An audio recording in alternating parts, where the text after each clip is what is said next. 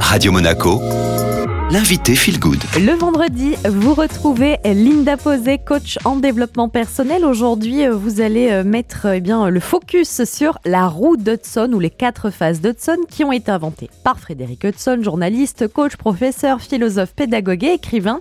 Et c'est une théorie du changement, des transitions de vie. On le sait, hein, Linda, notre vie, notre existence n'est pas linéaire, ce sont des cycles. Est-ce que vous pouvez nous donner plus d'infos sur les quatre phases d'Hudson Commençons par la numéro 1, appelée l'élan, correspondant au soi héroïque associé à l'été. La phase d'élan est ce moment que nous avons tous connu, nouveaux projets, nouvelles relations, nouveau travail, on s'engage dans une nouvelle aventure. Nous sommes pleins de motivation, d'enthousiasme, nous avons un but et sommes très créatifs. Nous avons une envie profonde de réussir avec un engagement personnel fort. Les émotions et les sentiments associés sont la joie, le plaisir, l'excitation, la motivation, l'envie. Alors Linda, est-ce qu'il y a euh, des risques dans cette phase d'élan? Et si oui, qu'est-ce que vous nous donneriez comme conseil? En effet, dans cette phase, les risques sont de s'isoler, puis la fatigue. On peut également s'auto-saboter et avoir une gestion du temps proche de zéro. Donc ici, ce serait de travailler sur des techniques de sabotage après les avoir identifiées. Également travailler sur sa gestion du temps, sur la planification de ses objectifs et aussi veiller à son équilibre de vie continuer de nourrir les autres domaines qui sont en phase plateau ou en déclin. Par exemple, si on a un nouveau projet amoureux, on tombe amoureux, on est dans cette passion, on va laisser peut-être un peu plus de côté le travail, la famille, etc. Bah justement, on va travailler sur l'équilibre pour regagner en écologie euh, personnelle. Allez, on passe à la phase 2. Elle est associée à l'automne. C'est bien l'automne de nos expériences, appelée aussi la désynchronisation, le déclin ou le soi désenchanté. Là, toutes les illusions de la passion finalement commencent à s'éteindre. C'est un ralentissement, voire un arrêt total de notre élan, qui s'accompagne de doutes, d'incertitudes, voire de déceptions, et je dirais même d'ennui. Quel outil, quel conseil pour sortir de cette phase 2 si elle ne nous convient plus, Linda Alors déjà, c'est de l'accepter, mais c'est surtout de faire le tri et de dire adieu à certains comportements, à certains choix, pour ne garder que le bon. Donc cela nous demande, Julia, de nous remettre en question et d'amorcer de mini-transitions pour ne pas non plus tout bousculer dans ce système.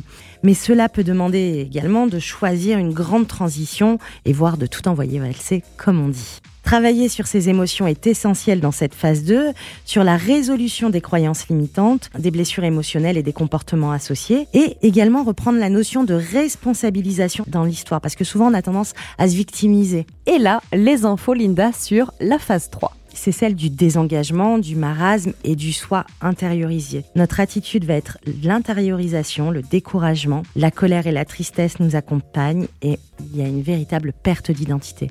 Mais euh, qui suis-je vraiment finalement? Tout ce que j'ai fait euh, jusqu'à l'heure d'aujourd'hui ne va pas, donc ça veut dire que je ne me connais pas. On a souvent tendance à, vouloir refouler cette phase, alors qu'en fait elle est essentielle pour passer au step au-dessus. On a, pour la plupart, besoin de toucher le fond pour pouvoir remonter. Elle est essentielle, vous le dites, mais euh, comment on peut la traverser du mieux possible, Linda? De faire clairement un travail sur soi, car à l'issue de cette phase, on va vivre une véritable renaissance. Et le fait d'être accompagné nous permet vraiment de redonner du sens et de libérer des émotions non conscientisées nos peurs, nos croyances limitantes, évaluer un système de valeurs, reprendre confiance en soi et faire tout le travail de l'ombre hein, finalement.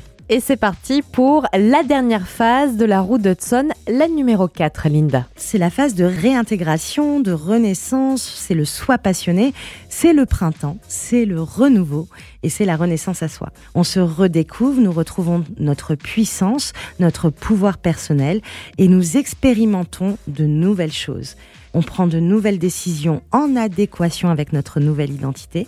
Tout prend sens, on clarifie ses objectifs de vie. Généralement, on change de travail, on se reconvertit, on a un nouveau cercle d'amis et de nouvelles activités également au niveau des loisirs. Cette phase est hyper agréable, Linda, mais qu'est-ce qu'on peut faire quand même pour eh bien, l'exploiter, la traverser au mieux? On va travailler sur la vision, sur le rêve, on va clarifier les objectifs de vie, établir un plan d'action, s'autoriser à de nouveaux apprentissages, à explorer son champ des possibles. Donc voilà, Julia, hein, ces quatre phases, nous les vivons tous, car la vie est un cycle.